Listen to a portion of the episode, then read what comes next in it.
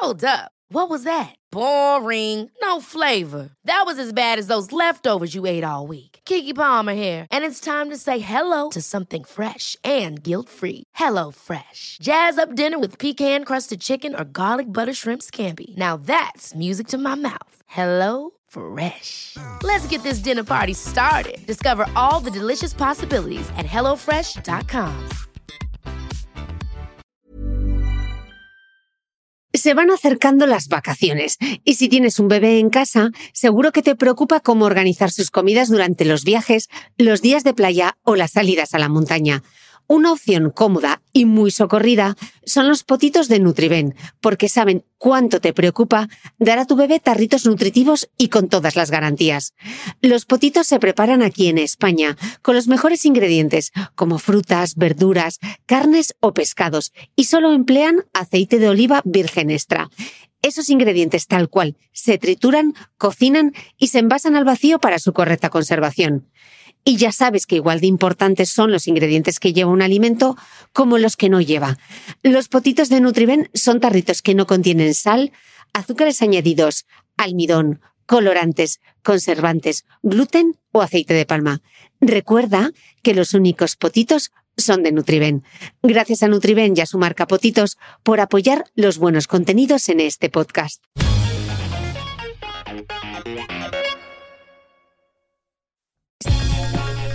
Si quieres descubrir mis apuntes de esta entrevista, mis notas personales y otras anécdotas de cómo se hace el podcast de Cristina Mitre, te invito a suscribirte a mi nueva newsletter a micrófono cerrado, donde compartiré material inédito de mi podcast y otras muchas cosas que solo podrás leer y escuchar allí. Suscríbete en www.cristinamitre.substack.com, repito, www.cristinamitre.substack.com y todos los domingos recibirás en tu email mi newsletter a micrófono cerrado.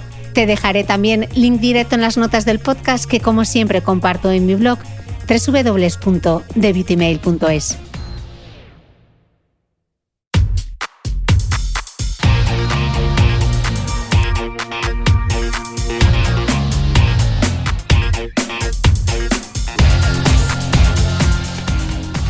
Hola, soy Cristina Mitre, periodista y autora del blog de Beauty Mail. Bienvenido a este nuevo episodio de mi podcast, un espacio semanal en el que entrevisto a grandes expertos de la salud y el bienestar para que aprendamos juntos a vivir mejor.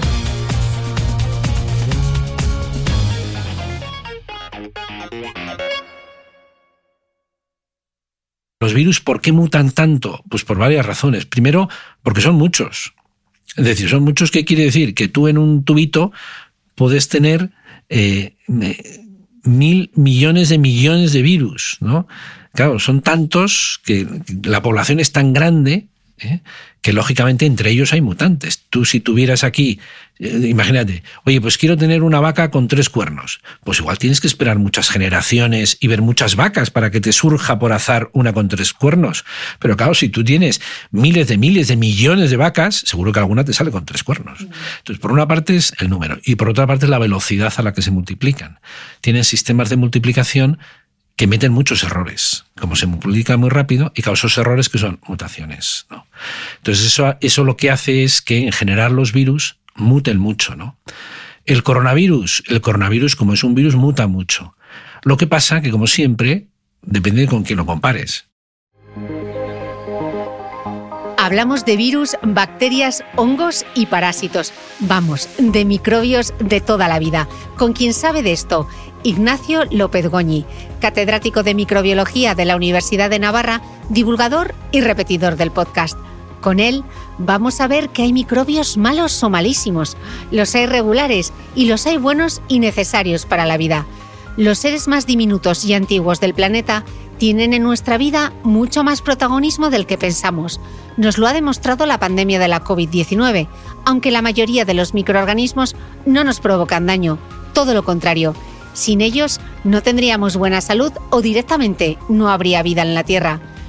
Hoy vamos a hablar de microbiota, virus mutantes, superbacterias, enfermedades comunes y enfermedades desatendidas, hongos que viven en nosotros, parásitos, también de probióticos, de antibióticos que dejan de funcionar, de zoonosis y de virus que se cuelan en nuestros genes, de tantas cosas y tan fascinantes que al final lo que se queda pequeño es el episodio.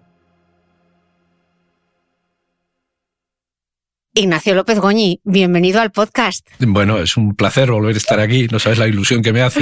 Volver a estar aquí porque tenemos que decir que el anterior fue por Zoom, sí. que nos, nos conectamos, tú desde Pamplona, yo desde Dubái, y hoy aquí los dos en Pamplona. Aquí en Pamplona, cara a cara, eh, un placer, la verdad. Qué maravilla. Bueno, yo tengo que decir que la entrevista a Ignacio López Goñi para mí fue una de las mejores entrevistas de la cuarta temporada porque nos explicó con todo detalle cómo funciona la ciencia y qué importante es que sepamos cómo funciona la ciencia para que no seamos víctimas de la desinformación y de los bulos. Bueno, es que ha sido uno de los grandes problemas durante la pandemia, ¿no? Y además, fíjate, ahora que estamos aquí en, eh, en la universidad, yo suelo decir a veces, oye, que hay gente que estudiar le hace daño. Es decir, que es mejor que no estudie, ¿no? Me refiero a todos estos colectivos de médicos por la verdad, biólogos por la verdad, que, que realmente tanto daño han hecho a veces con muchos de los bulos que han, que han transmitido durante la pandemia, ¿no? O sea, hay gente que, es mejor que no estudie. Muchísimas gracias a la Universidad de Navarra, además, que me ha dejado su, su, estudio de radio. Estamos aquí grabando, que yo estoy que no me lo creo, es una fantasía. Cuando tenga que volver al estudio 54 y grabar desde, desde mi cuarto de invitados me va a dar bastante pena. Bueno, vamos allá porque hoy vamos a hablar de virus, bacterias, hongos, parásitos, una clase de biología en toda regla. Así que, primera pregunta para arrancar, Ignacio. Virus, bacterias, hongos, parásitos.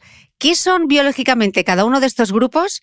Y la palabra gérmenes que tanto oímos, ¿los agruparía todos o mejor deberíamos decir patógenos? Pues mira, ni gérmenes ni patógenos. Porque el, término germen yo creo que viene desde la época de Robert Koch, cuando eh, bueno, empiezan a, a relacionar a los microorganismos con la enfermedad. Entonces les llaman gérmenes. Pero como vamos a ver a lo largo de, este, de, esta mañana, de este rato, eh, la inmensa mayoría de los microorganismos no son patógenos, o sea que ni gérmenes ni patógenos, solo unos poquitos nos producen enfermedad y entonces los clasificamos como patógenos. ¿no? Entre todo eso que has comentado, los parásitos, los hongos, las bacterias, los virus, en realidad los englobamos todos en microorganismos porque muchos de ellos vamos a necesitar microscopios para poder verlos, eh, no, los vemos a simple vista, y eh, quizá diferenciaría mucho los virus del resto, porque los virus no son células, los virus siempre se multiplican dentro de las células, ¿no? Y en ese sentido, eso sí que son parásitos intracelulares, siempre están ahí, ¿eh? dentro de las células y produciendo algo, ¿no? Las bacterias, los hongos y los parásitos ya son células, células que hay de todo tipo, ¿no? Pero bueno, eh, los englobamos sobre todo eh, bueno, porque son microscópicos, ¿no? Mm. Ahora que la palabra contagio es casi trending topic, ¿por qué nos infectamos todo el rato?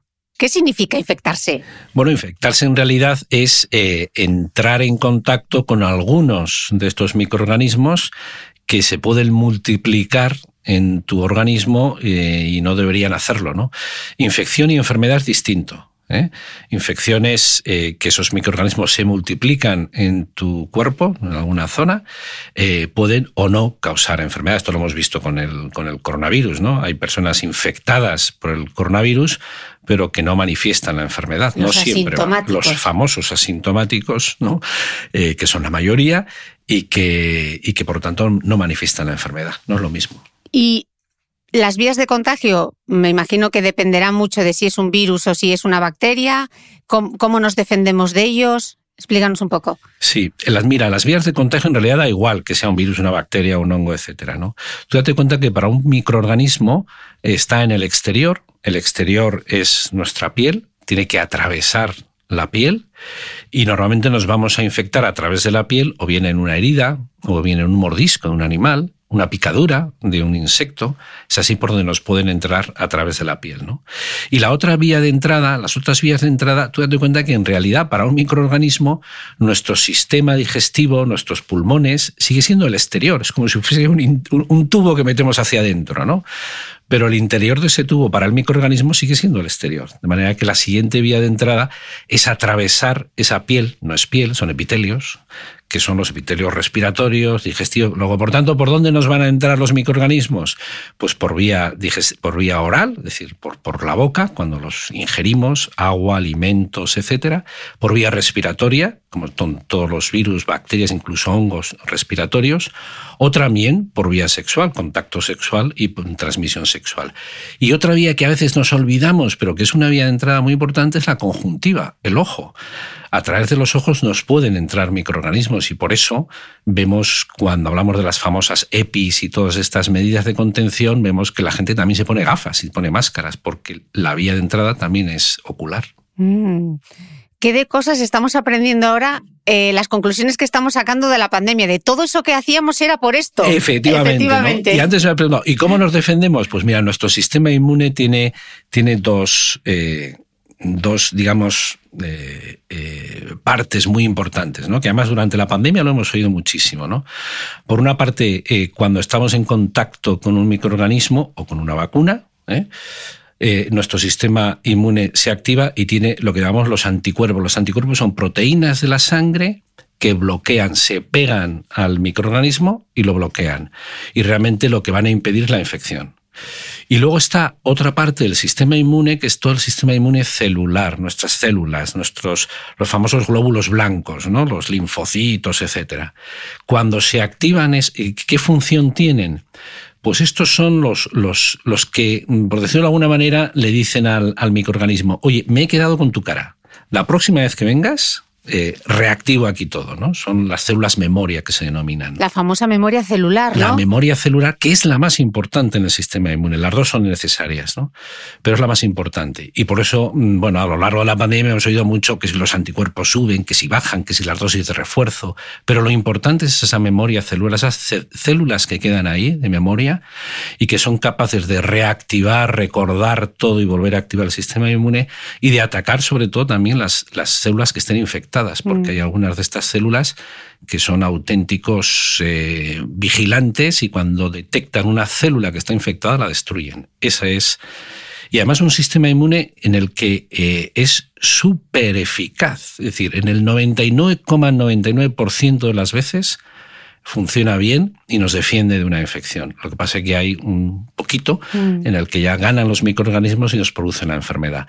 Pero date cuenta que llevamos millones de años evolucionando en ese contacto con los microorganismos que están por todas partes y nuestro cuerpo, ¿no? Y entonces se ha ido evolucionando y se ha ido desarrollando ese sistema inmune que es, recordémoslo, es súper eficaz. O sea, la excepción, la, enfermedad, la infección, la enfermedad es una excepción. Lo que pasa es que la memoria celular tampoco es tan fácil de medir, ¿no? O sea, estamos todo el rato como, tienes anticuerpos, tienes los famosos anticuerpos, pero lo que deberíamos estar mirando, porque puedes no tener anticuerpos, pero sí haber desarrollado memoria celular, ¿no? Sí. Claro, es que medir los anticuerpos es relativamente fácil porque es eh, una gotita de sangre, un análisis de 15 minutos y más, y ya ves si realmente hay o no anticuerpos, ¿no? Pero ver si esas células realmente quedan ahí, se han activado y se guardan, digamos, esa, guardan esa memoria, ya exige una analítica eh, que no, no, o sea, claro que se hace, se puede hacer en, una clínica, en un hospital, pero no puedes hacerla de manera masiva a la población, ¿no? Ese es el mm. problema. Como explicas en tu libro Microbiota, los microbios de tu organismo, que os recomiendo, yo recomiendo todos los libros de Ignacio, pero este es el último que me he leído y me ha encantado. Dices que, em, bueno, parece que todo lo relacionado con los microbios nos suena a suciedad, a enfermedades y a, infecciones, pero la inmensa mayoría de los microbios son unos buenos tipos, dices. Eh, de hecho, Ignacio, somos superorganismos porque un 1% de nuestro genoma lo heredamos de nuestros padres y el 99% de nuestros microbios.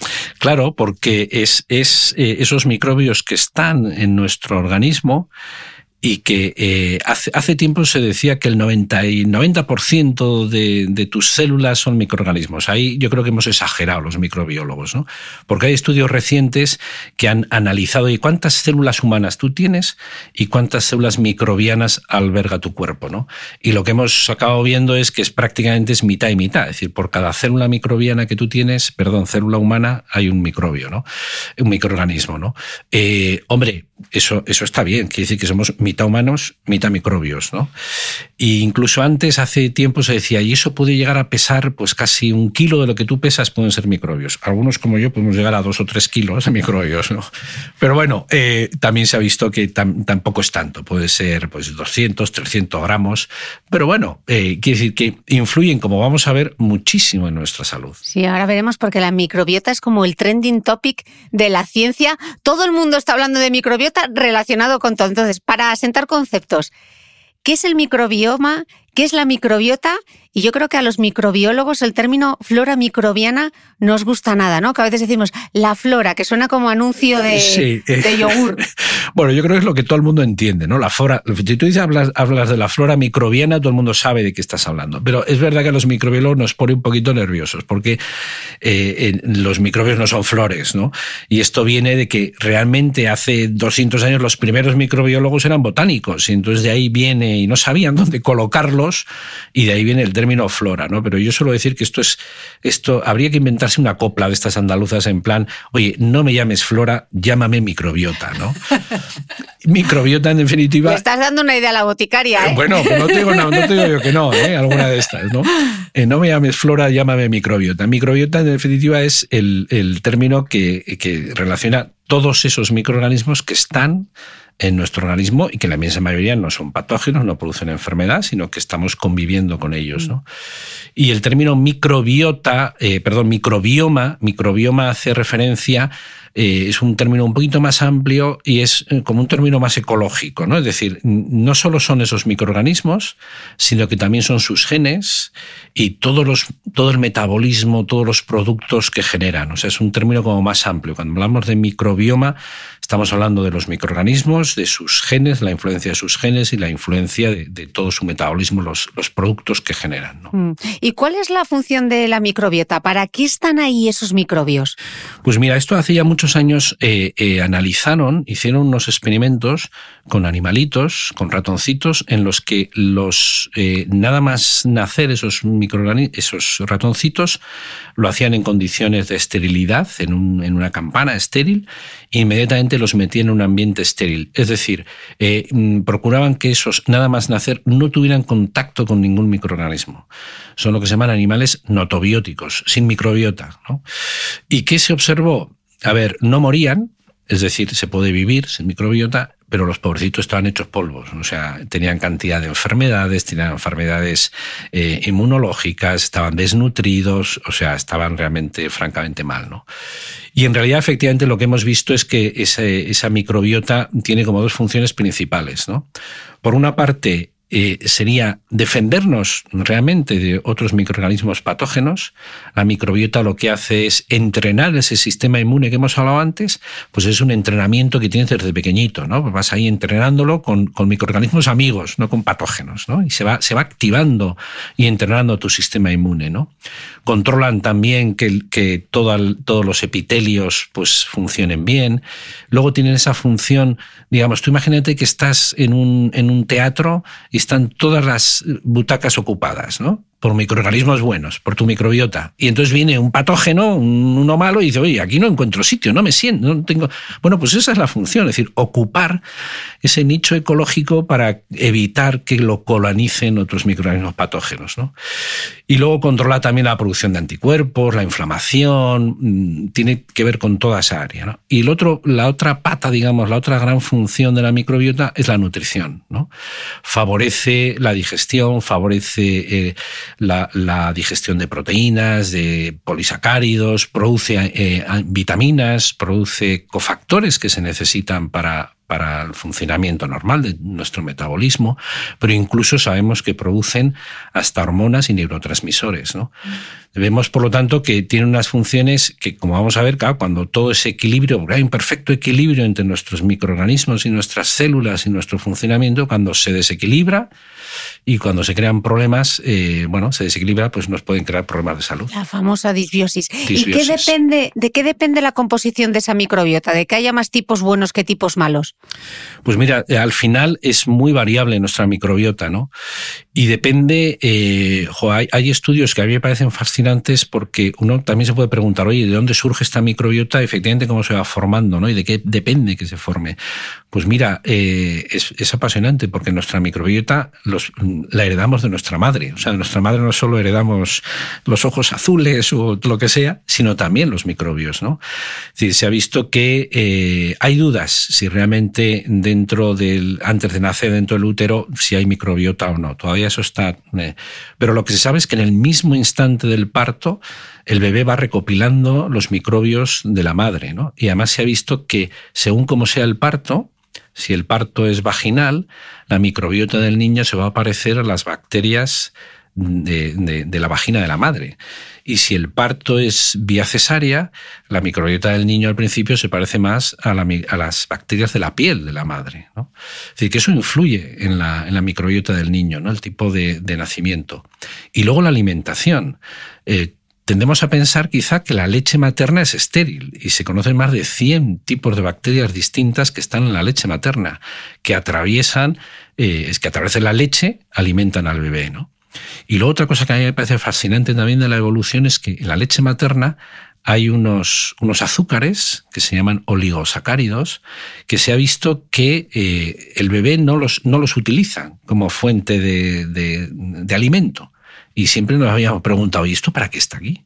Bueno, pues esos oligosacáridos sirven de alimento para la microbiota del bebé. Es decir, que la madre además alimenta los microbios del bebé. A mí todo esto me parece fascinante desde el punto de vista de la evolución. ¿no? Es decir, que en el, en el mismo instante del nacimiento, el bebé va haciéndose con esa microbiota que al principio proviene de la madre y luego de la gente que está alrededor, es decir, de las enfermeras, de los médicos, de los abuelitos, del padre, de... Por eso, al final, eh, el abrazar, eh, a un niño, si uno está sano, evidentemente, ¿eh? porque también le podemos transmitir enfermedades, pero si uno está sano, el, abrazar, el besar a un bebé, no solo le estás transmitiendo todo tu cariño, sino también toda tu microbiota, que es muy importante. Mm. Y luego eso va evolucionando a lo largo de la vida, ¿no? Es decir, con la edad, con el sexo, con la, con la nutrición, con eh, si tomas fármacos o no tomas fármacos. Es decir, todo eso va influyendo a cómo evoluciona esos microbios en el organismo. Mm. Y ahora que la microbiota está tan de moda, todo el mundo va a estar diciendo, pues yo me quiero analizar la microbiota para ver cómo es mi microbiota y igual luego la puedo modificar. Pero realmente modificar la microbiota a través de la dieta no parece tan sencillo, ¿no? No es fácil, no es fácil. Sobre todo, a ver, lo que sí hemos visto es que en, niños pequeños de, menos de, pues entre, por debajo de cinco años, sí que es fácil que cambie la microbiota, es muy, muy variable, ¿no? Y puede cambiar con la dieta, puede cambiar con el tratamiento con antibióticos, por ejemplo. ¿eh? Eh, pero a lo largo, cuando ya uno llega a la madurez, eh, la microbiota es mucho más estable, mucho más diversa y modificarla es muy difícil. ¿no? Pero sí es verdad que depende de lo que comamos, ¿eh? pues efectivamente, mm, bueno, pues puede cambiar la microbiota y esto muchas veces todos los, lo experimentamos, ¿no? Uno dice, bueno, es que yo hay determinados alimentos que me sientan mal yo qué sé, que me producen muchos gases o que se me hincha la tripa o que, bueno, pues eso probablemente sea porque a tus microbios no le está sentando bien, entonces están cambiando y están produciendo algún, algún otro compuesto, ¿no? Y te puede afectar. Y efectivamente lo que sí se ha visto es que hay una relación directa entre el tipo de dieta y la, y la microbiota, ¿no? al final podemos, seguro que me preguntan, ¿cuál es la dieta más saludable, no? Bueno, pues al final llegamos a, lo que, o sea, a lo que ya sabíamos de siempre, es decir, una dieta diversa eh, y, saludable, es decir, una dieta mediterránea es lo mejor para tu microbiota porque al final mm, la, la, microbiota saludable es aquella que es muy diversa y muy abundante. Y eso se consiguen con dietas eh, también, bueno, saludables, tipo una dieta mediterránea, ¿no? Mm. Eh, Ignacio, cada vez hay más datos que relacionan la alteración del equilibrio de ese ecosistema microbiano intestinal con alguna disfunción cerebral. Vamos, la relación entre el cerebro y el intestino. ¿Realmente qué sabemos? Pues mira, ese también es un tema apasionante, ¿no? Porque eso se ha visto, primero se ha visto mucho en, animales de experimentación. Eh, bueno, se ha conseguido, por ejemplo, estresar ratoncitos y bueno, ves cómo en, experimentalmente eh, cambian los, microorganismos, la, microbiota. ¿no? Y se ha visto que eh, esa relación entre los microorganismos y el cerebro probablemente sea a través del nervio vago, que es todo lo que inerva, lo que conecta el cerebro con toda la zona intestinal. Porque cuando se secciona el nervio vago falta esa comunicación también de los microbios. ¿no? Efectivamente, esto en, humanos no podemos hacer ese experimento, ¿no? pero sí que se ha visto que, eh, claro, los microorganismos intestinales, sobre todo, pues producen, por ejemplo, dopamina, producen adrenalina, producen eh, neurotransmisores y de alguna manera pueden afectar a nuestro cerebro. ¿no? Todos hemos lo hemos visto ya de manera, digamos, como lo hemos experimentado, ¿no? Estás muy nervioso, muy nervioso y se te revuelven las tripas, ¿no? Eh, bueno, pues eso es porque hay una conexión, ¿no? Quizá el estudio más, más potente que se ha hecho sobre este tema es eh, uno que se publicó en 2019, antes de la pandemia, en el que estudiaron mil personas, mil microbiotas intestinales de, mil personas, de mil pacientes, y lo relacionaron con la depresión. entonces, ¿qué han visto? Pues que hay algunas bacterias muy concretas que cuando aumentan esas bacterias, eh, bueno, pues están relacionadas con una buena salud. ¿no? Y cuando hay, por ejemplo, en las personas con depresión, disminuyen algunas concretas. ¿no? Hay, dos bacterias que se llaman Dialister y Coprococcus, que se ve que disminuyen muchísimo en las personas que tienen mayor depresión. Todavía estamos en una, en unas, en, decir, en una zona, muchas veces no sabemos si esas bacterias son las que causan la depresión o es la depresión la que causa, es decir, es, eh, es, ¿quién, ¿quién, causa qué? ¿no? ¿La enfermedad causa ese cambio en la microbiota o la, o la microbiota cambia debido a la enfermedad? ¿no? Mm. Enseguida podemos pensar, bueno, pues ya está, si estas bacterias están disminuidas, lo que voy a hacer es un probiótico ¿eh? con estas bacterias. ¿no? El problema que, estamos teniendo, que, que se tiene actualmente es que muchas veces sabemos quiénes son, esas bacterias, pero es muy difícil cultivarlas y, producir kilos de esas bacterias para producir un, probiótico, por ejemplo. ¿no? Pero incluso en trastornos como el autismo, también en enfermedades como el Parkinson, parece que es como un campo en el que nos estamos adentrando, que hay datos, pero también hay que tener cuidado para que no dar falsas esperanzas, sí. ¿no? Sí, eh, en, en, Parkinson, autismo, Alzheimer, claro, se han visto también cambios en la microbiota. Pero yo creo que al final eh, hay muchos estudios sobre eso. Yo creo que la conclusión es esta que te he comentado. ¿no? no sabemos si el cambio en la microbiota es lo que genera la enfermedad o la enfermedad influye en la microbiota, que en mi opinión es más, va más por ahí, ¿no? Date cuenta, por ejemplo, en los niños autistas suelen estar, suelen tener problemas también de nutrición, de alimentación, y eso puede afectar efectivamente a la microbiota, ¿no? Pero lo interesante de todo esto es que igual mejorando la microbiota puedes, no, digo curar esas enfermedades, no, pero sí mejorar la calidad de vida de esas personas que a veces tienen, tienen asociados problemas intestinales, problemas digestivos, etc. Mm. Como bien explicas en el libro, la Agencia Internacional para la Investigación del Cáncer ha designado al menos 10 microorganismos como agentes carcinógenos para los humanos. La mayoría están relacionados con la bacteria Helicobacter pylori, que seguro que a todo el mundo le suena, que es capaz de causar el cáncer de estómago, los virus de la hepatitis B y C relacionados con el cáncer de hígado y el virus del papiloma humano, causante de las verrugas, los papilomas y el cáncer del cuello de útero, que tenemos un podcast eh, maravilloso sobre el VPH. ¿Qué más sabemos sobre la relación que existe entre esa microbiota y el cáncer? Pues mira, este es otro tema eh, muy chulo, ¿no? Eh, no solo por, por esto que has comentado, que hay microorganismos que sabemos, casi un 15% de los cánceres están relacionados con, bacterias o con virus concretos, ¿no? Pero es que además lo que sí, sí se ha visto es eh, el, relacionar la microbiota con el cáncer, ¿no? A ver, en dos aspectos.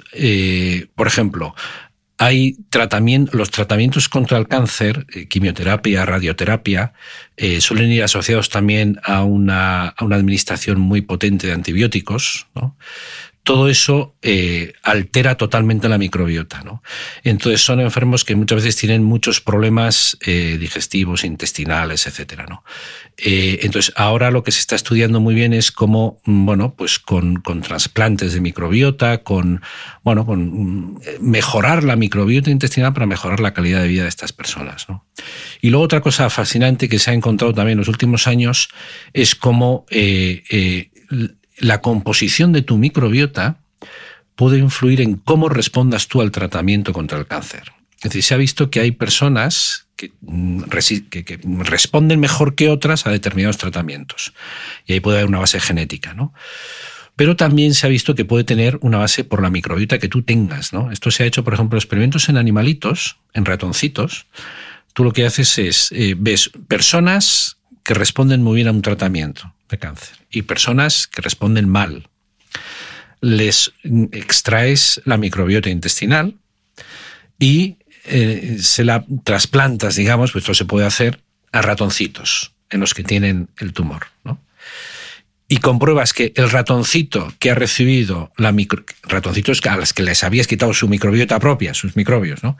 Entonces, ratoncitos que han recibido la microbiota de la persona que responden, siguen respondiendo bien al tratamiento y los ratoncitos que han recibido la microbiota de personas que no responden siguen sin responder al tratamiento. Es decir, que ahí ves que efectivamente es la microbiota lo que influye en cómo responden o no al tratamiento normalmente de quimioterapia. Y ahí lo que, por ejemplo, se han detectado en el cáncer de colon, por ejemplo, se ha visto eh, personas que responden mal a los tratamientos de cáncer de colon el aumento de una bacteria concreta, que se llama Fusobacterium. ¿no? Es decir, que estamos empezando a ver relación entre la microbiota y cómo responden las personas a los tratamientos. ¿no? Mm. O sea, más que ver relación entre microbiota y que produce el cáncer y todo esto, en cómo puede influir aquí. Lo cual tiene sentido, ¿eh?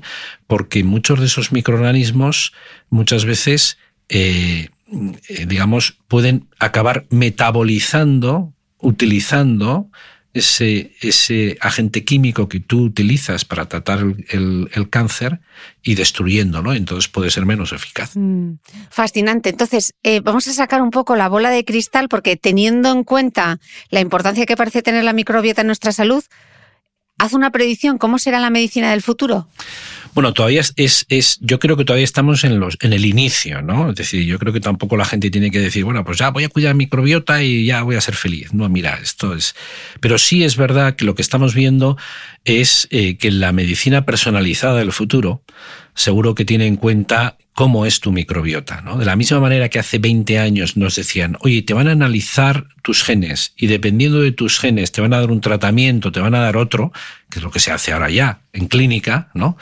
Te estudian los genes, esto hace 20 años diríamos, esto es ciencia ficción. Pues probablemente dentro de 20 o de 30 años analizarán tu microbiota y verán, dependiendo de la microbiota que tú tengas, pues te darán un tratamiento, te darán otro, o te darán, por ejemplo, un probiótico personalizado. Es decir, en vez de ahora tomar todos tal, dicen, mira, pues tú lo que necesitas es enriquecer en este tipo de bacterias concretas. Entonces te voy a personalizar este tratamiento, etcétera. Probablemente esa medicina personalizada del futuro tenga también en cuenta eh, nuestros microbios. Mm, qué interesante. Vamos a entrar ya a bacterias, virus. Tú insistes mucho en el libro y aquí vamos a insistir mucho en el podcast porque es importante de cara a los antibióticos y luego veremos todo el tema de los antibióticos que nos da, nos da para hablar largo. ¿Cuáles son la diferencia? Vuelvo a repetir la diferencia fundamental entre los virus y las bacterias, que pese a que hemos pasado una pandemia, todavía yo creo que no nos ha quedado claro. Bien, las bacterias son células, ¿vale? Y tienen su membranita y sus cromosomas, bueno, su, su, DNA, etcétera. Es, es una célula, no tienen núcleo, pero, pero son células, ¿no? Los virus no son células, ¿no? De hecho, un pedaleo que tenemos los microbiólogos a veces es si son seres vivos o no son seres vivos, ¿no? Pues estamos ahí. En realidad, un virus simplemente es un trocito de ácido nucleico, que puede ser el famoso DNA o RNA, rodeado de unas proteínas o una envoltura para facilitar que pasen de una célula a otra, porque los virus son auténticos piratas de las células.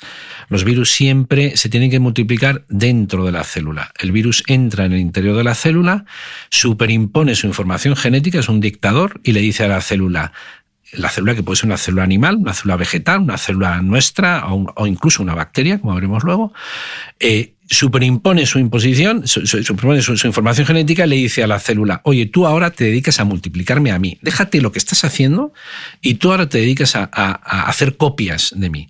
La célula se pone a hacer copias del virus, la célula acaba estallando, acaba muriendo, y esos cientos de virus que salen de esa célula acaban infectando a otra célula y así se va amplificando el tema. Claro, si esa célula pues es una célula, por ejemplo, del hígado, pues nos va a producir una hepatitis. Si es una célula del pulmón, pues nos va a producir una gripe, o si es una célula, en este caso muchas células, porque el coronavirus puede infectar muchas células, nos va a producir COVID-19.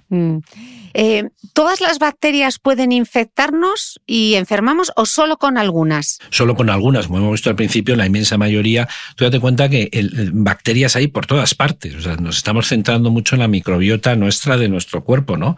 Pero podríamos hablar de la microbiota pues, del suelo, de la microbiota de, la vid, por ejemplo, de, para fabricar vino, o la microbiota de las plantas. o sea, en todas partes hay microorganismos. Y gracias a esos microorganismos, además, se consigue o sea, el, planeta tiene, funciona, ¿no? Porque todos esos, por ejemplo, esos ciclos biogeoquímicos que estudiábamos en el, en el, en el colegio, el ciclo del carbono, el ciclo del, del, agua, el ciclo del fósforo, todos esos ciclos eh, son posibles gracias a que hay bacterias, normalmente en el suelo, en el ambiente, que eh, son capaces de, cerrar esos ciclos. Si no hubiera bacterias en el planeta, eh, es que la, vida no sería posible. O sea, no, no, no, no, podríamos, no podríamos hablar del ciclo del nitrógeno, de los ciclos de los elementos, y por lo tanto no habría, no habría planeta. ¿Cuáles son las enfermedades bacterianas más frecuentes? Pues mira, probablemente la, la, más frecuente, porque prácticamente pues, una cantidad enorme de personas tenemos, aunque nos pueda sonar así como, es la caries. La caries dental casi todo el mundo tiene caries, ¿no? Y la caries dental eh, es una enfermedad de bacterias de nuestra microbiota de la boca, ¿verdad? que eh, en realidad lo que hacen es eh, bueno, producir ácidos y esos ácidos son los que nos acaban produciendo la, la, caries. Pero afortunadamente nadie se muere de caries, ¿no? A no ser, en fin, tendría que ser una cosa como muy pero luego todas las bacterias, que realmente es una de, los, de las bestias eh, que a veces nos olvidamos de ellas, la tuberculosis. La tuberculosis sigue causando más de 1,4 millones de muertos todos los años. Eh, de una bacteria eh, que sigue dando muchísimos problemas. Yo creo que la tuberculosis en este momento, fíjate, hablaremos, ¿no? Pero los, los tres grandes, tuberculosis, VIH, que es un virus, y malaria, que es un mm. parásito. Mm. Y mm, estábamos hablando de la hepatitis, pero ¿cuál sería la bacteria más peligrosa? Pues yo creo que en este momento las bacterias más peligrosas es todo ese conjunto de bacterias que se nos han hecho resistentes a los antibióticos. Luego veremos algunos ejemplos que han salido recientemente. Porque, porque al final, eh, con, con, las bacterias, pues hemos conseguido los antibióticos, los hemos dominado, pero ahora lo que podemos decir es que Houston tenemos un problema y un problema, y un problema muy grave, como veremos. Em, ¿Las enfermedades bacterianas son contagiosas entre personas? Depende. Eh, hay algunas que son, eh, sí, que pueden ser, eh, las puedes infectar entre personas, pues por eso que hemos dicho, por vía, por vía oral, porque las respiras y te produce una neumonía, a través de, una, de, la vía sexual, como puede ser la sífilis o la gonorrea, a través de mosquitos, de, de y, algunas otras, pues, pues igual tampoco son transmisibles. O sea, ahí ya depende, tenemos muchos ejemplos. Ojo que hemos mencionado dos veces los mosquitos y hay un dato en tu libro que yo me lo había apuntado para las notas del podcast y para la newsletter. Respuesta de por qué a unas personas les pican los mosquitos y a otras no les pican, que de repente lo he descubierto leyendo Ignacio López Goñi. Pues sí, mira, eso hay, distintas teorías, ¿no? Pero hay una que, dice que tiene que ver con la microbiota al final, ¿no?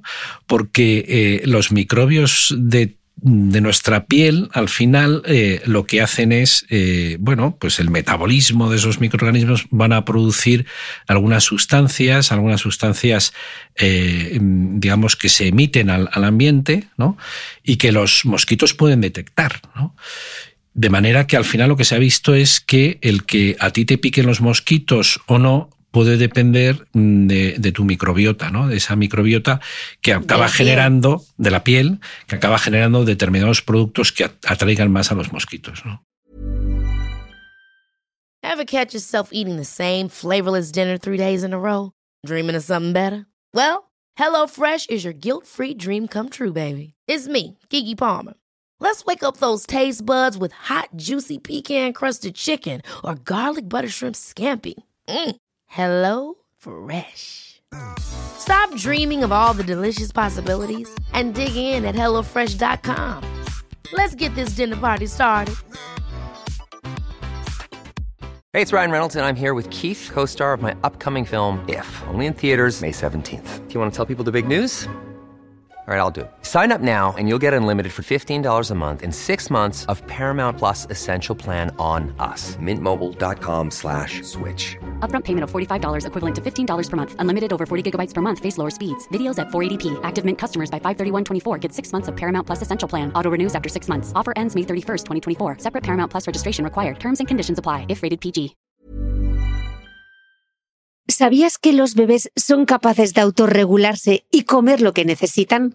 Hasta el primer año, la leche ha de ser su alimento principal, bien sea lactancia materna o artificial, y poco a poco podrán ir probando diferentes texturas y alimentos.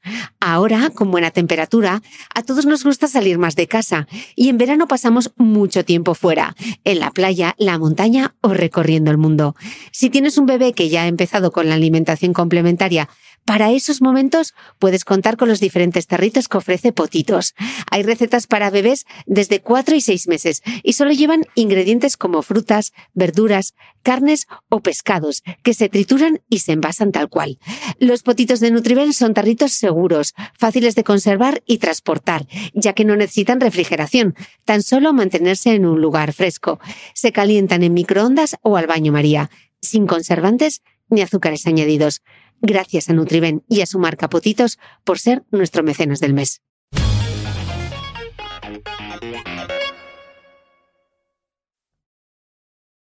Eh, estábamos hablando de los antibióticos. ¿Cómo funcionan los antibióticos para combatir las bacterias?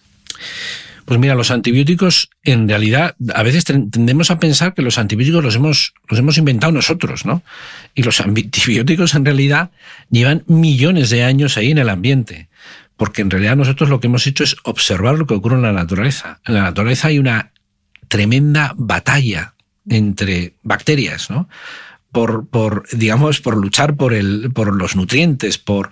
Entonces, hay tantas bacterias en el ambiente que algunas de ellas lo que han hecho es producir sustancias que maten a las, a las, contrincantes, digamos, ¿no? Y esos son los antibióticos. Los antibióticos son sustancias que acaban inhibiendo el crecimiento de otras bacterias.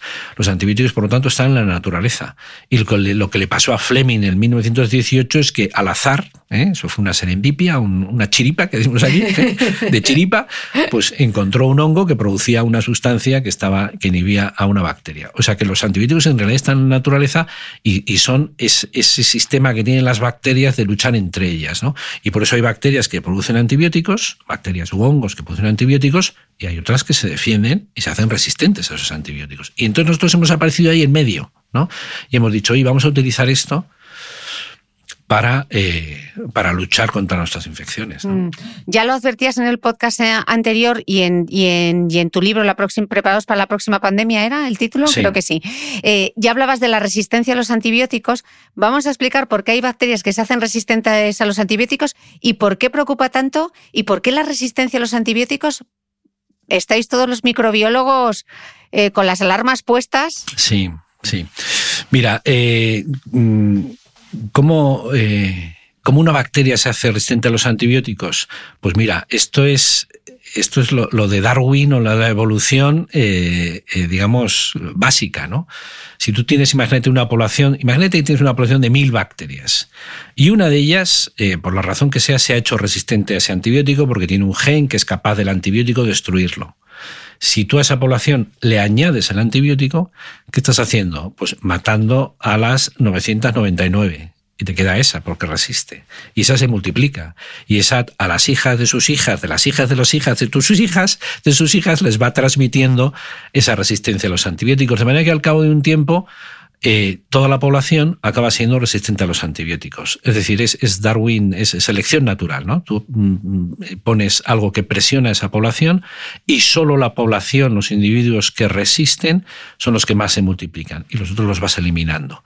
Y así es como funciona la resistencia a los antibióticos. Pero es que además las bacterias tienen una capacidad fascinante de que se comunican entre ellas y pueden incluso pasarse de unas a otras esos genes o esos mecanismos de, de, resistencia a los antibióticos. No solo es una descendencia, digamos, eh, mm, eh, vertical, digamos, a sus descendientes, a sus hijas, a sus, eh, a sus nietas, etcétera, que van transmitiendo esa resistencia, sino también lo que denominamos una transferencia horizontal. Es decir, que yo a la que tengo aquí al lado, yo tengo mecanismos, las bacterias, para transmitirle a través de, un sistema que se llama de conjugación, los genes de resistencia a los antibióticos.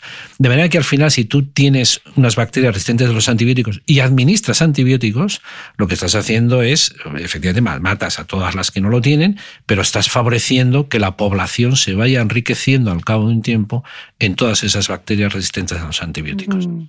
Pero no solo por los antibióticos que tomamos, que los tomamos mal muchas veces, sino también porque se utilizan muchos antibióticos en la ganadería para engordar al ganado, ¿no? Sí, a ver, los antibióticos se han utilizado, a ver, ahora es, en Europa es, ilegal, ¿vale?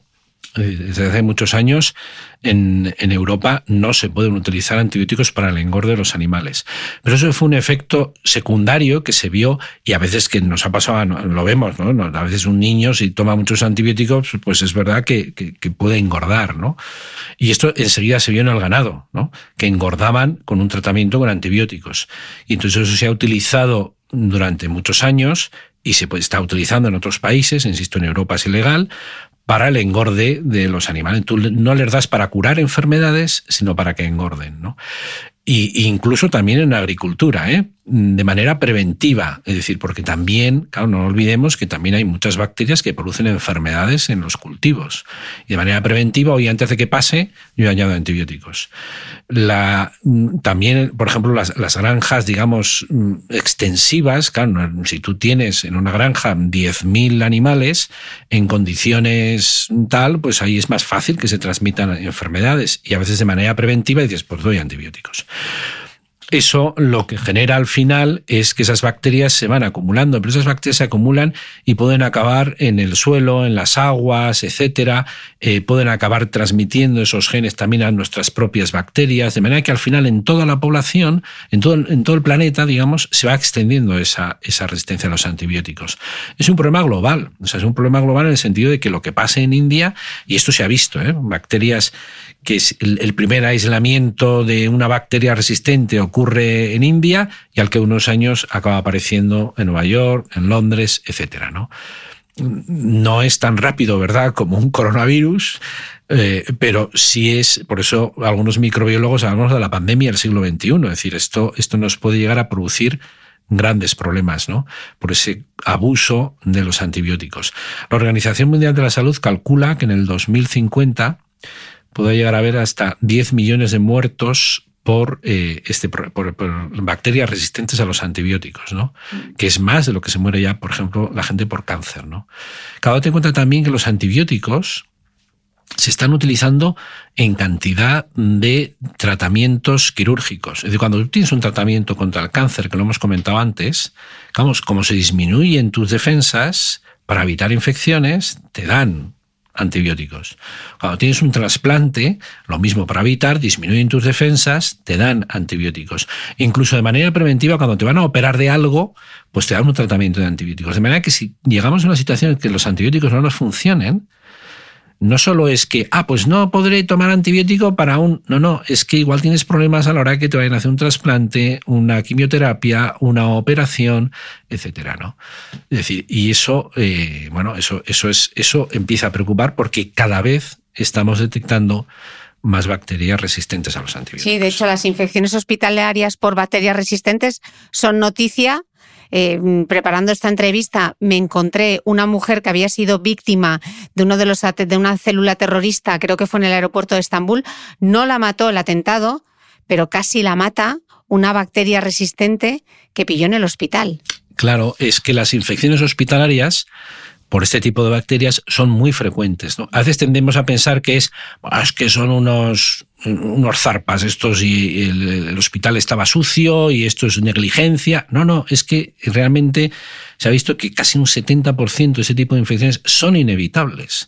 Porque tú date cuenta que en un hospital lo que tienes, primero, un gran uso de antibióticos, por esto que he dicho, porque es gente a la que la tienes inmunodeprimida, y entonces tienes que evitar que se infecte y por eso usas muchos antibióticos y luego encima tienes gente enferma, o sea, estar, claro, entonces son una situación en la que es muy fácil que se generen estas, estas bacterias, ¿no? Mm. Y además, eh, bueno, pues que además que las puede llevar desde el propio enfermo, las puede llevar en su interior, hasta, bueno, pues los médicos, las enfermeras, la gente que está por ahí, ¿eh? Por eso, por eso esa práctica que ya habíamos mm, visto de, lavarse las manos con los geles que ahora estamos todo el día, que ya habíamos visto en los hospitales, es por eso, ¿no? Cuando vas a un hospital, te suele poner en las, en las puertas, ¿no? Antes laves en las manos para evitar transmitir este tipo de bacterias, ¿no? Entonces, eso es un, es un problema muy grave ya las infecciones hospitalarias. ¿no? Mm. Y entonces, en esta mujer, efectivamente, este caso que cuentas, que, salió hace unas pocas semanas en la prensa, eh, efectivamente casi fue una clepsiela, una bacteria, eh, que, no había manera de encontrar un antibiótico que, acabara con esta bacteria, ¿no? Y lo que realmente le puso al borde de la muerte fue la bacteria, no el atentado, ¿no? Pero luego se consiguió a través de otras tecnologías como es la fagoterapia, que luego te cuento si quieres. Y aparte estamos como las condiciones de la, de la tormenta perfecta porque no tenemos un buen panorama, dirán, bueno, pues que desarrollen un nuevo antibiótico, pero tú apuntas en el libro que la investigación de nuevos fármacos con actividad antibacteriana está muy ralentizada. Y pones un ejemplo, un tratamiento de tres meses contra el cáncer puede costar en torno a los 20.000 euros, mientras que un tratamiento del antibiótico más innovador apenas llega a los 5.000, ¿no? Eh, claro, no compensa. Es que claro, ¿quién va a invertir en eso? ¿no? Eh, entonces es un problema también de que eh, ahora es muy difícil encontrar una farmacéutica que quiera invertir en desarrollar antibióticos, ¿no? Mm. Porque encontrar nuevos antibióticos es muy difícil, es muy difícil. Tienes que invertir mucho igual tienes que probar, imagínate, 10.000 eh, candidatos y al final quizá te quedes con uno en un proceso que puede durar años, 10 años, 15 años, en el que has invertido miles de millones y al final ese producto te sale al mercado eh, pues tirado de precio. ¿no? Entonces, desde el punto de vista económico, a las empresas no les interesa eh, yo, claro, aquí podíamos hablar si esto es ético, no es ético, en fin, podemos, el tema se nos puede, yo ya no lo sé, no me quiero meter ahí, ¿no? Pero es un problema, o sea, es, es una realidad, ¿no? Es decir, desde el punto de vista. Y entonces, en ese sentido, eh, bueno, pues podemos, podemos tener un problema porque no, no compensa eh, esos tratamientos, ¿no? Hasta que realmente esto acabe estallando ya de tal manera que, que empieza ahora, ¿no? Y que realmente haya que cambiar un poquito la, la política, ¿no? Porque es, es, necesario desarrollar nuevas terapias, nuevos antibióticos, etcétera, ¿no? Claro, Ignacio, pero como apuntas, estas superbacterias ya matan más que el SIDA, que la malaria y algunos tipos de cáncer, ¿no? Entonces, ¿qué se necesita para solucionar este problema de la resistencia a los antibióticos? ¿Qué responsabilidad tenemos además como usuarios, no? Pues mira, yo creo que ahí, o sea, no, no solo es, digamos, el, bueno, lo que pueden hacer las Big Pharma y la investigación, etcétera, que, bueno, que se hace, ¿eh? pero también es la responsabilidad de cómo estamos usando los antibióticos, ¿no? ¿Eh? Y claro, esto me acuerdo yo hablando una vez con un farmacéutico, me decía, claro, es que las personas mayores, es que están todo el día en la farmacia pidiendo antibióticos, ¿no? Son los que más insisten y, deme usted antibiótico, ¿no? Es que tengo un poco de mocos, tengo, deme usted antibiótico, ¿no? Y yo le pregunto, ¿y esto por qué? dice, pues yo creo que esto es porque ellos han vivido aquella época en la que no había antibióticos y la gente se moría de una herida. O sea, se hacía un rasguño y se infectaba y se moría. Entonces, cuando en los años 40, 50 se popularizaron los antibióticos, ellos lo vieron como llamaban al médico y el médico que traía antibióticos y con un antibiótico te curaba todo. Y entonces era como, como, entonces ellos tienen esa mentalidad de que no, no, usted deme antibiótico, porque el antibiótico es lo que me va a curar. A ver, el antibiótico te va a curar si tienes una infección bacteriana. ¿No? Pero contra un virus no te va a hacer nada, etcétera, ¿no? Entonces quizá hemos abusado del uso de los antibióticos y esto, eh, o sea, no solo es la ganadería y todo esto, sino nosotros mismos, ¿no? Y simplemente uno tiene que pensar ahora, oye, voy a ir al armario que tengo donde guardo las medicinas a ver si tengo algún antibiótico. Y si tienes un antibiótico lo que tienes que hacer es tirarlo. Bueno, tirarlo no, llevarlo a la farmacia. Mm, mm. Eh, pasamos ya al universo de los virus, porque los virus tienen muy mala prensa. Con todo esto del coronavirus, los virus son muy malos, muy malos. Pero vamos a empezar por los virus buenos, que también existen. ¿Qué hacen esos virus buenos en nuestro cuerpo? Pues mira, por una parte tenemos eh, lo que llamamos los bacteriófagos, que son los virus que se comen bacterias. O sea que también aquí, hoy tenemos otra posibilidad de luchar, ¿no? Y luego es que en el fondo, a lo largo de la, de la evolución, no nos damos cuenta, pero nuestro genoma está lleno de virus, ¿eh? lo que se llaman virus endógenos. Son eh, virus que nos han infectado a lo largo de la evolución, que lo que han infectado son lo que llamamos las... Claro, si a ti te infecta un virus, tú no se lo pasas a tu descendencia, a no ser que ese virus entre en tus gametos, es en espermatozoides, en los óvulos, y llegue a quedar ahí metido en, en el núcleo de esa célula. Entonces sí, tú se lo puedes pasar a tus hijos, al genoma de tus hijos. Esto que puede sonar ciencia ficción, esto ha ocurrido a lo largo de la evolución humana durante millones de años. Y esos virus endógenos que han quedado fosilizados en nuestro genoma han influido y influyen muchísimo en la expresión de cantidad de genes, ¿no? Desde inducir tumores, pero hasta la propia evolución, ¿no? Es decir, que en realidad nuestro contacto con los virus es desde prácticamente desde que somos seres humanos, mm. o antes. ¿eh? Lo has mencionado antes, la fagoterapia, que parece estar muy de moda y puede que sea la clave para luchar contra esas infecciones bacterianas eh, a la espera de nuevos antibióticos. Pues mira, cuando descubrieron aquellos virus que infectaban bacterias, que matan bacterias, esto lo hicieron en el año 1915-1917. Ya entonces los que lo descubrieron dijeron, eh, se llamaban bacteriófagos, es decir, que se comen las bacterias, que lisan las bacterias. Ya ellos dijeron, esto lo podemos utilizar como herramienta para las infecciones. ¿no? Y se empezaron a hacer, y se empezó a hacer lo que se denomina la fagoterapia, utilizar como terapia para evitar infecciones este tipo de virus. ¿no? Pero luego llegaron los antibióticos, ¿eh? y el boom de los antibióticos en los años 40. ¿no? Todo el mundo quería usar antibióticos, y además eran de muy amplio espectro, era, aquello fue una revolución, y entonces se olvidó la fagoterapia. ¿no? Se olvidó la, la fagoterapia en el mundo occidental. Los rusos, los soviéticos en aquella época, eh, seguían utilizando la fagoterapia, ¿no? Probablemente porque era una manera de, oye, nosotros tenemos otra cosa distinta del mundo capitalista. El mundo capitalista tiene los antibióticos, nosotros tenemos los, la fagoterapia, ¿no? Y publicaron muchísimo, hicieron muchísimos estudios, pero claro, los publicaban en ruso. Y claro, solo los rusos saben ruso, con lo cual la inmensa mayoría no nos enterábamos de lo que hacían, ¿no? Pero luego todo eso se fue.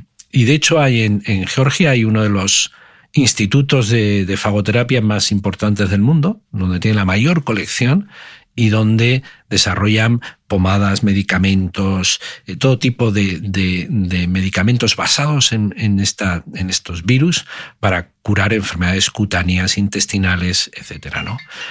Y entonces, ¿qué pasa? Que ahora, como tenemos el problema de la resistencia a los antibióticos, se ha vuelto a poner de moda. Y ahora hay cantidad incluso de empresas en Estados Unidos, en Europa, que están desarrollando esta, esta terapia. ¿no? Entonces no nos tiene que sorprender que quizá dentro de unos años pues nos, nos digan, oye, tómate aquí un, un vaso de, de virus ¿eh? para curarte esta enfermedad intestinal o date una pomada de virus para esta herida, ¿no? que nos puede sonar un poco, pero bueno, bueno pero, pero quizás sea la vía, la vía. Bueno, sí, puede que una de las vías sean los trasplantes de microbiota, los trasplantes fecales, yo creo que eh, si llegamos a eso, de precisión... Eh, ya podemos llegar a cualquier cosa. ¿no?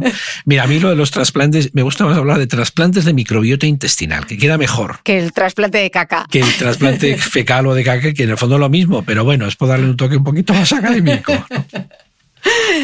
Explícanos el concepto de la, aunque hemos adelantado todo el tema de las em, de la resistencia a los antibióticos, el problema que tenemos con estas, tú has dicho, yo diría macrogranjas, tú has dicho eh, extensivas, ¿no? Has, dicho extensivas. No he querido, no ha sido muy políticamente correcto, pero vamos a explicar qué es la zoonosis, aunque sabemos algo por el coronavirus, pero ¿por qué os preocupa tanto?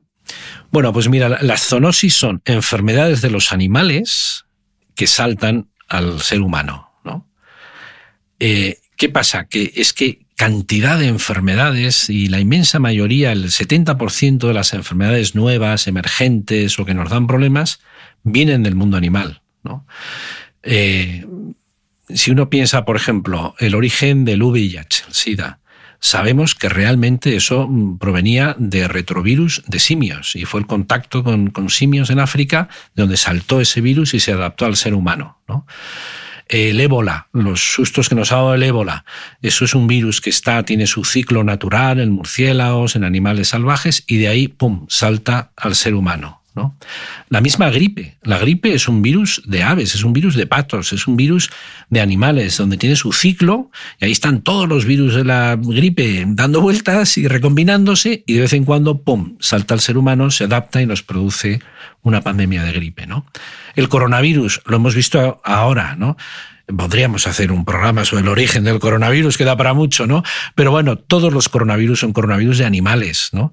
Eh, los del catarro y tal, y, probablemente este también, son virus que están ahí en el ambiente y saltan al ser humano. El famoso Zika, ¿eh? estamos recordando cosas que han pasado en estos últimos años. Bueno, pues el Zika nos lo transmiten, en este caso, mosquitos. Si no hay mosquitos, no hay Zika.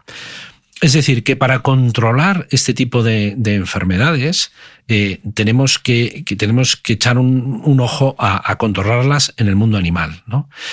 Eh, y lo mismo, la resistencia a los antibióticos. Es decir, la resistencia a los antibióticos es, algo que no, puede estar el médico solo. No, no. Si no trabaja con el, con el veterinario e incluso con el ambientalista, con el que se dedica al medio ambiente, porque lo que estamos viendo es que eh, cambios ambientales, eh, cambios de temperatura, cambios de humedad, cambio climático, eh, cambios de comportamiento, pueden favorecer ese flujo de microorganismos, de patógenos en los animales al ser humano. ¿no?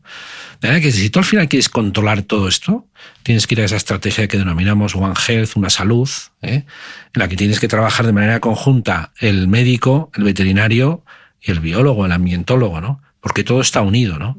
Claro, si, por ejemplo, en el tema de los coronavirus, a ver, los que más saben de coronavirus son los veterinarios, pero aquí lo que hemos visto sobre todo son, bueno, ahora todos somos virólogos y epidemiólogos y entrenadores de fútbol, pero hemos visto mucho médico y poco veterinario, ¿no? Es decir, es esa idea, ¿no? Y claro, ¿qué pasa con las macrogranjas, no? Hombre, pues que mm, tener cientos o miles de animales todos juntitos para la producción, eh, al menos el mensaje es, oye, tengo que tener mucho cuidado porque esto efectivamente ahí puede haber una infección, puede haber algo que puede saltar al ser humano, ¿no? Eh, yo no estoy diciendo que las macrogranjas sí o no, no me quiero meter ahí. Simplemente quiero decir, oye, eh, esto hay que cuidarlo, ¿no? Porque la salud de los animales nos influye directamente al ser humano. Mm. Hemos hablado mucho de si la delta, si el omicron, si muta el virus. ¿Cómo mutan los virus? Pues mira, a mí esto me hizo mucha gracia porque había un, titular ¿eh? en mitad de la pandemia en Brasil, ¿no? Que decía, eh, el virus en Brasil ha mutado tres veces, ¿no? Todo el mundo histérico, ¿no? O sea, el, virus ha mutado, ¿no? Claro, ¿qué pasa? Eh, si nos dicen la palabra mutante, ¿uno qué piensa? ¿Mutante? Joder, pues mutante es un bicho verde con antenas, malo. O sea, los mutantes siempre son malos, ¿no? Y lo que no nos damos cuenta es que nosotros somos mutantes y que los virus, los virus viven mutando, o sea, los virus están constantemente mutando, son nubes de mutantes, hablamos los virólogos, ¿no? Porque tú lo que tienes son miles de millones de virus que están constantemente mutando, ¿no? Ahí, de nuevo, la selección natural, Darwin, si aplicamos alguna presión, pues quizá hay algún virus que, bueno, pues se, se selecciona y se hace más frecuente, ¿no? Entonces, los virus, ¿por qué mutan tanto? Pues por varias razones. Primero, porque son muchos.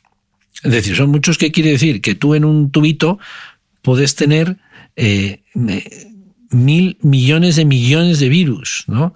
Claro, son tantos que la población es tan grande ¿eh? que lógicamente entre ellos hay mutantes. Tú si tuvieras aquí, imagínate, oye, pues quiero tener una vaca con tres cuernos, pues igual tienes que esperar muchas generaciones y ver muchas vacas para que te surja por azar una con tres cuernos. Pero claro, si tú tienes miles de miles de millones de vacas, seguro que alguna te sale con tres cuernos. Entonces, por una parte es el número y por otra parte es la velocidad a la que se multiplican. Tienen sistemas de multiplicación que meten muchos errores, como se multiplica muy rápido, y causa errores que son mutaciones. ¿no? Entonces, eso, eso lo que hace es que en general los virus muten mucho. ¿no? El coronavirus, el coronavirus, como es un virus, muta mucho. Lo que pasa que, como siempre, depende de con quién lo compares. Si lo comparas con gripe o lo comparas con VIH, pues ya no muta, tanto, porque gripe y VIH son los campeones de la variabilidad. En gripe, además, de esos fenómenos tienes que se pueden mezclar, eh, porque el virus tiene fragmentos y puedes mezclar entre ellos, y entonces ya es, eh, y VIH lo mismo, o sea, es que ya tiene una capacidad de variación, de recombinación y de mezcla, que esto es lo que nos hace que sea muy difícil, por ejemplo, tener vacunas contra VIH y gripe. Mm. Vacunas, vacunas, tenía que salir también en la, en la conversación. ¿Cómo funcionan las vacunas? Porque realmente hemos hablado mucho de la vacuna, pero no sé si tenemos claro cómo funcionan y si son solo para los virus o hay vacunas también para las bacterias. Hay, hay, vacunas para bacterias, para virus, para parásitos, hay vacunas para el cáncer, hay vacunas... En realidad una vacuna lo que hace eh, esto me vas a pedir que haga un pequeño paréntesis, una pequeña ironía con una noticia que salió, bueno, un investigador que dijo hace poco, esto no es una vacuna porque la RAE dice que vacuna es, a ver, eh, primero definamos lo que es una vacuna desde el punto de vista científico y luego si alguien tiene que modificar eh, será el diccionario, no, no, no, la ciencia. Vacuna en definitiva es todo aquello que lo que nos va a hacer es estimular el sistema inmune. Y tradicionalmente eran o, bacterias o virus muertas o atenuadas, es decir, atontadas, que nos producen la enfermedad, o partes de esa, de esa bacteria o de ese virus, que tú cuando la inyectas lo que hace es estimular ese sistema inmune, mm, se queda, digamos, con la estimulación específica contra ese patógeno, de manera que cuando te enfrentas realmente al patógeno, tu sistema inmune, esas células que hemos dicho antes, oye, me quedo con tu cara, entonces todo eso se activa y entonces te protege frente a la infección. Mm. ¿Qué vacunas han sido? Porque ahora hablamos mucho de la vacuna del coronavirus, pero ¿qué vacunas han sido más determinantes para la salud de la, humanidad? Pues mira, muchísimas, ¿no? Probablemente eh, en los últimos 100 años hemos visto eh, cómo nuestra esperanza de vida a nivel mundial ha subido muchísimo, ¿no? Eh, no tiene más que uno pensar, yo qué sé, ¿no? Pues de que se moría la gente antes o no sé, ¿no? Es decir, ahora que uno llegue a los, eh, ¿qué te voy a decir?, 75, incluso 80 años, pues todavía dice, oh, usted es un chaval, ¿no? Bueno, pues en parte sí, ¿no? ¿Eh? ¿Eso por qué lo hemos conseguido? Pues probablemente por tres cosas. Eh, una, fíjate, la potabilización del agua. ¿eh? O sea, muchísimas enfermedades se transmitían a través del agua. Potabilizar el agua nos ha salvado de muchas infecciones, ¿no? En segundo lugar, las vacunas.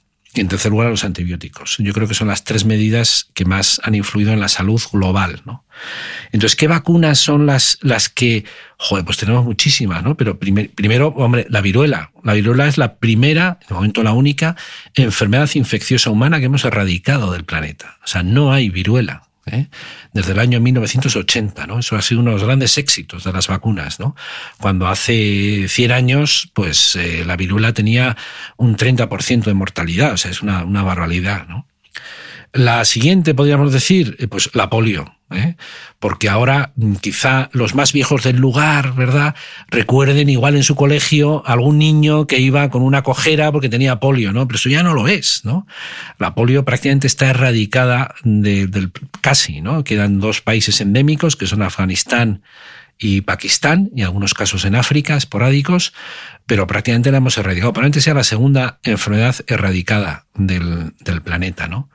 Hay imágenes que yo recomiendo a la gente que se meta en internet y ponga pulmón de acero, ¿no? Y el pulmón de acero era un, artilugio que se utilizaba en los años 50, 60 y ves barracones llenos de niños metidos en pulmón de acero para que pudieran respirar los niños que tenían polio, ¿no? Eso ya es una pieza de museo, ¿no? Afortunadamente, ¿no? Gracias a las vacunas, ¿no? Pero luego hay otras, ¿no? La difteria, el tétanos, todavía hay, mucha gente que se muere en países en vías de desarrollo de tétanos. La rabia, por ejemplo, ¿eh? hay unas 60.000 personas que se mueren de rabia todos los años, que nos parece una cosa, claro, es que rabia en Europa no hay desde hace muchísimo, una cosa, pero claro, es que yo una vez leí el número de, perros salvajes que hay en el planeta. O sea, porque estamos acostumbrados a nuestra mascota, ¿no? Pero es que hay millones de perros salvajes en África, en Asia, etcétera, que transmiten la rabia, ¿no? La tosferina, el sarampión, las paperas, ¿no? Si son enfermedades que realmente ahora uno a veces duda de las vacunas porque dice, pero ¿para qué le voy a vacunar a mi niño si no hay sarampión? Coño, no hay sarampión porque, porque vacunamos, pero en cuanto dejemos de vacunar, volverá a surgir sarampión, las paperas, la tosferina. Si alguien te duda, por ejemplo, a veces de estas cosas, yo siempre también recomiendo, vete a internet y busca eh, eh, que hay algunos vídeos de eh, un niño con tosferina. ¿Cómo suena un niño con tosferina? ¿no? Y es una tos que ahoga, ¿no? Entonces tú oyes la tos de un niño con tosferina y realmente te agobia, pero porque ves que el niño se está ahogando, ¿no? Eh, bueno, pues eso ocurría hace 50 años en España, ¿no? Y ahora los casos son absolutamente esporádicos gracias a las vacunas. ¿no? Mm. Lo has mencionado antes, has mencionado el VIH. ¿Por qué no hay vacuna? No hay vacuna contra el VIH porque es el campeón de la variabilidad y porque es, es un mal bicho, ¿no? Tú date cuenta que este bicho, o sea, el virus de la hepatitis te va al hígado, tal, el virus de la gripe, el sistema respiratorio, el virus de la polio a las neuronas, pero es que el virus VIH te va al sistema inmune. O sea, la célula que infecta es esas células del sistema inmune, en concreto unas que actúan como el director de orquesta de todo el sistema inmune. Entonces, eh, es un mal bicho porque te está atacando a tus propias defensas, ¿no? Entonces, estimular las defensas para luchar contra ese virus es muy difícil, ¿no? Por eso el VIH lo que te produce es inmunodeficiencia, síndrome de inmunodeficiencia adquirida. Adquirida porque es un virus, te produce inmunodeficiencia y un síndrome porque en realidad de lo que se muere al final una persona con VIH es de, un conjunto de infecciones, porque se ha quedado sin sistema inmune. Es que es un muy puñetero, ¿no?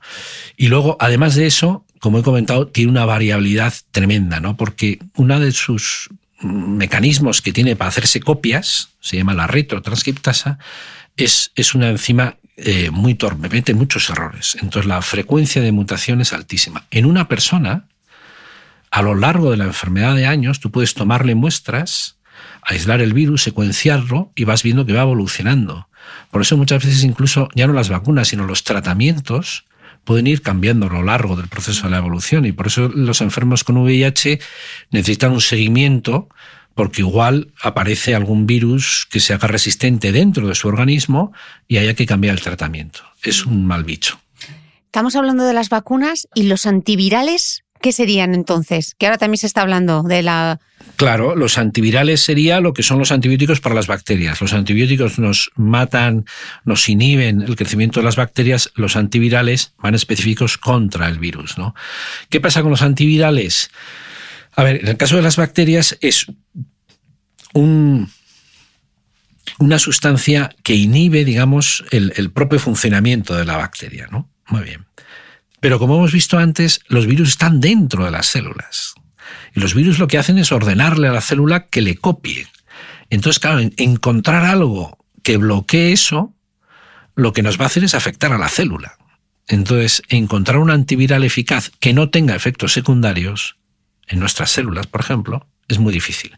Por eso es más difícil encontrar antivirales. Por eso no hay tantos en el mercado. No tienes como antibióticos que tienes en la tira, sino que, bueno, es mucho más complicado. Y normalmente lo que haces es estudiar muy bien la célula, cómo entra, cómo se multiplica dentro, cómo sale de la célula, e intentar buscar alguna droga que inhiba alguna de esas etapas, ¿no? Es difícil, pero bueno, hay algunos, hay algunos inhibidores de proteasas, inhibidores de esas polimerasas virales, ¿no? Pero normalmente, eh, como digo, son, bueno, eh, hay que ver realmente si funciona, ¿no? Es, es, uno de los grandes retos. Ahora hay algunos ya antivirales específicos contra SARS-CoV-2, que normalmente son antivirales que hemos visto que funcionan en otros virus que están funcionando contra mm. SARS-CoV-2, pero normalmente también requieren un, un seguimiento clínico muy estrecho porque pueden tener efectos secundarios y como siempre es riesgo-beneficio. Mm. Un par de pinceladas sobre los hongos y los parásitos antes de llegar a las conclusiones finales de esta super clase de biología. Em, también hay hongos que viven en nuestro organismo y no nos causan problemas. ¿Dónde los encontramos, los, los hongos amigables? ¿Qué, función cumplen? Bueno, más que amigables, eh, en hongos eh, es cuando hablamos de la microbiota siempre nos centramos sobre todo en bacterias, hemos avanzado algo en virus, pero realmente nuestra microbiota de hongos y de otras y de otros parásitos o de otras eh, protistas que se denominan eh, todavía nos falta mucho por, conocer, ¿no? Pero sí que tenemos poblaciones de hongos eh, que es los típicos. también puede haber bacterias, pero es muy típico lo de los hongos oportunistas, ¿no? Es decir, son hongos que están en nuestra, en nuestra piel, que están en nuestras mucosas, por ejemplo, en la boca, en la vagina, en el intestino, y que eh, denominamos oportunistas porque, digamos, eh, aprovechan la oportunidad de que tu sistema inmune esté un poquito debilitado o que tengas un problema con tu propia microbiota para entonces eh, crecer mucho más. ¿no? El ejemplo clásico es Cándida. ¿no? Cándida es un hongo que a veces da muchos problemas. 90% de la audiencia son mujeres y estoy segura que 9 pues de cada 10, sino 10 de cada 10 ha tenido alguna vez una candidiasis. Bueno, pues es un hongo puñetero, eh, está ahí. ¿eh? Eh, eh, cuando estamos en condiciones sanas y tal, digamos, lo mantenemos a raya, nuestro sistema inmune lo, ¿eh? y realmente no, no, no, nos da problemas, pero a veces eh, situaciones que pueden ser de inmunodepresión, que puede ser una enfermedad, que puede ser otra infección, que puede ser hasta un problema hormonal a veces, o incluso situaciones de estrés, porque puede haber gente que diga, es que yo cuando me estreso, pues me, me... bueno, pues son situaciones en las que efectivamente tu sistema inmune se debilita y entonces este, en este caso, este hongo cándida toma la oportunidad y entonces es cuando te da problemas. ¿no? Son lo que se denominan los patógenos oportunistas, ¿no? que hay más. ¿eh? Candida es el prototipo, pero también hay bacterias y hay otro tipo de... ¿Y por qué suele ocurrir cuando tomas antibióticos? Que siempre te dicen, tienes candidiasis, ah, te has tomado un antibiótico. Claro, porque en ese momento con los antibióticos lo que hace es disminuir tu microbiota intestinal, que hemos dicho que lo que hacía era ocupar los sitios, ocupar todas las butacas, y entonces Cándida, que está ahí escondidita, dice, ah, ahora tengo más sitio, ¿no? Ahora que hemos, que hemos disminuido nuestra microbiota, microbiota intestinal que cumple esa función que hemos visto antes y entonces florece y eh, se hace más potente, ¿no? Porque ha disminuido esa barrera tuya microbiana de tu microbiota intestinal o vaginal o lo que sea y entonces cuando eh, te da ese problema, ¿no? Mm. Hablando de los parásitos, tendría, tenía aquí un montón de preguntas sobre los parásitos, pero no me quiero extender mucho, pero sí que me gustaría, eh, porque la hemos mencionado durante la entrevista, una enfermedad parasitaria que es la malaria, y es el típico ejemplo de enfermedad tropical completamente desatendida. ¿Qué significa este término? Pues mira, eh, malaria o paludismo es lo mismo, es esos tres grandes que hemos dicho, ¿verdad? Hemos, hemos hablado de, de, la tuberculosis, del VIH y de malaria, ¿no? Malaria se suele decir desatendida. ¿Por qué? Pues mira, los últimos, estos son datos ya de la OMS del año pasado, ¿no? Se calcula que ha habido 240 millones de casos de malaria en el mundo. O sea, compáralo con, con COVID o con lo que quieras. 240 millones de casos en el mundo. Unos 600.000 muertos, ¿no? Eh, anuales, ¿no? La mayoría menores, el 80% menores de 5 años, ¿no? Y el 90%, 95% de todos estos casos en África. Entonces, como esto es un problema de África, es un problema de los niños en África, pues ya está, eh, una enfermedad olvidada, ¿no? Si hubiera malaria, te aseguro que si hubiera malaria, estos datos de malaria en Nueva York, sería totalmente distinto. Así es la cruda realidad. Entonces es una enfermedad olvidada. ¿no? Es una enfermedad compleja, ¿eh? porque al ser un, se transmite por mosquitos, al ser un parásito, un, eh, eh, es la, enfermedad tiene como un ciclo dentro del mosquito y dentro de tu cuerpo tiene un ciclo en, en, el hígado y un ciclo en la sangre, ¿no? Entonces, en realidad, encontrar una vacuna, por eso ha sido tan difícil, es muy difícil encontrar una vacuna, ¿no? Y eso hace que, pero bueno, hay antimaláricos y lo que sí se ha visto es que lo que se suele decir, ¿no?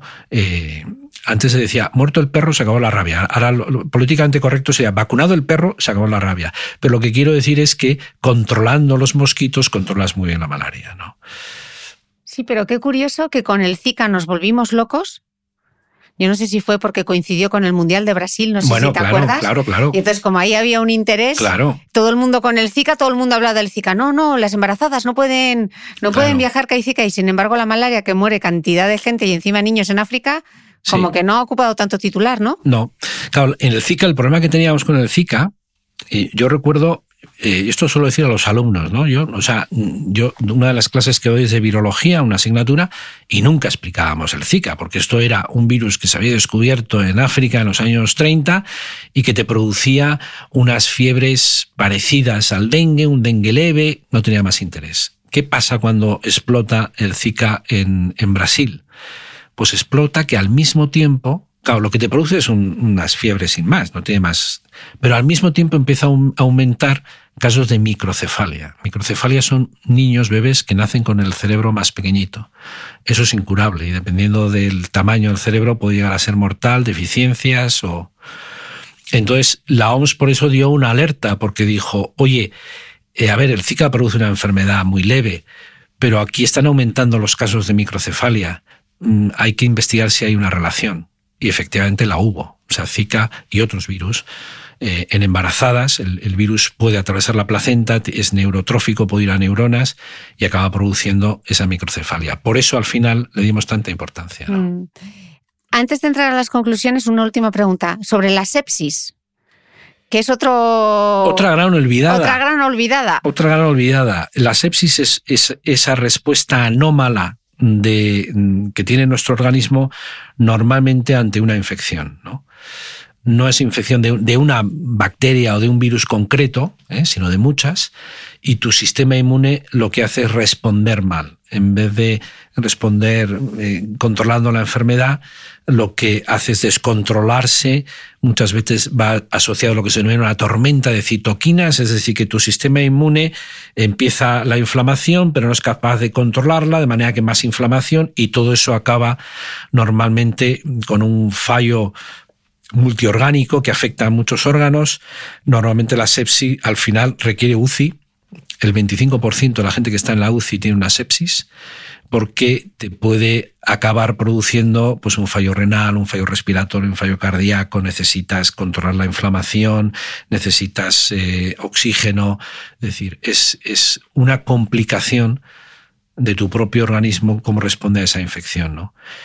Eh, claro, mm, se calcula 18 millones todos los años de muertos por sepsis en, el mundo. O sea que esto nos da muchos problemas ¿eh? en las. UCIs. Y está relacionado muchas veces por esas enfermedades. En COVID-19, ¿eh?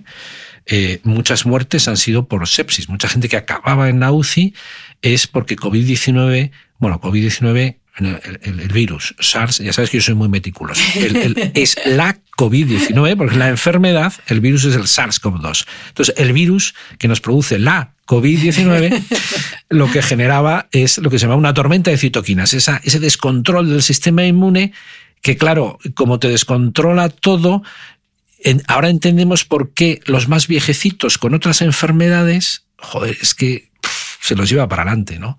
Y acaban en la UCI, ¿no? Lo pasa con este virus y pasa también con la gripe. Muchas veces, oye, a nosotros una persona cacha, sana, cogemos una gripe y estamos dos días hecho polvo. Pero claro, al abuelito que tienes de setenta y tantos o de ochenta y tantos años, que además tiene el riñón un poquito no sé qué, tiene la presión no sé qué, está tomando un antiinflamatorio tal, le coge una gripe, le descontrola todo, le desequilibra todo y acaba muriéndose eh, bueno, pues igual incluso por una neumonía, por una bacteria de estas raras, tal, ese es el problema, ¿no? Tres preguntas prácticas para terminar, porque, Camo, hemos estado hablando de los virus, de las bacterias, de las infecciones. Entonces, la pregunta práctica, ¿cómo hay que limpiar?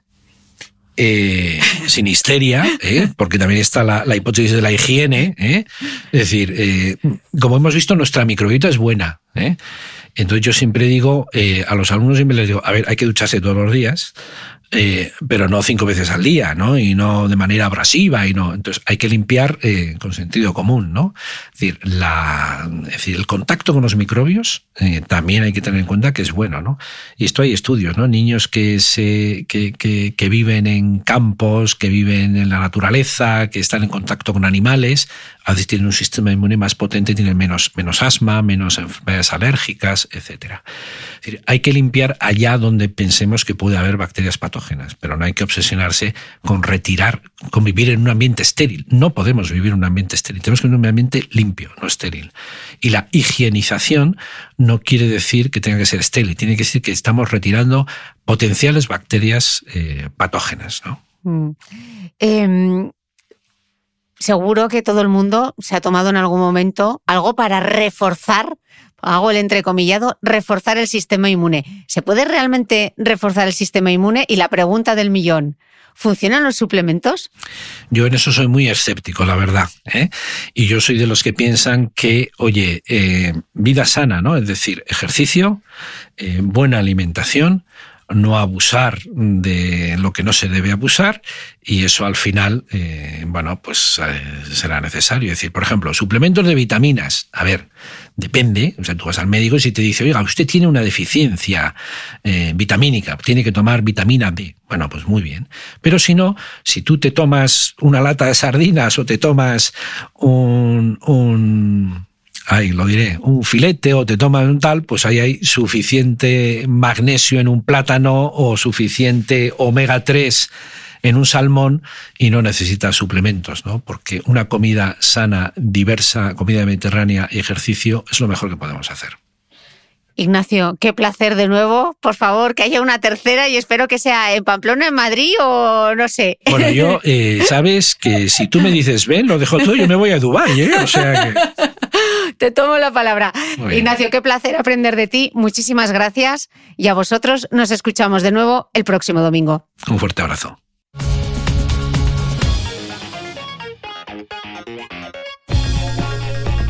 No olvides que todas las notas de este capítulo están en mi blog de beautymail.es. Además, si no quieres perderte ninguna entrevista, suscríbete a el podcast de Cristina Mitre en tu reproductor de podcast habitual. Y un último favor, si me escuchas en Apple Podcast o en Spotify, regálame una reseña, porque así ayudas a que este podcast siga creciendo. Muchas gracias y nos escuchamos de nuevo el próximo domingo. Ever catch yourself eating the same flavorless dinner three days in a row? Dreaming of something better? Well, HelloFresh is your guilt-free dream come true, baby. It's me, Kiki Palmer. Let's wake up those taste buds with hot, juicy pecan crusted chicken or garlic butter shrimp scampi. Mm. Hello Fresh. Stop dreaming of all the delicious possibilities and dig in at HelloFresh.com. Let's get this dinner party started.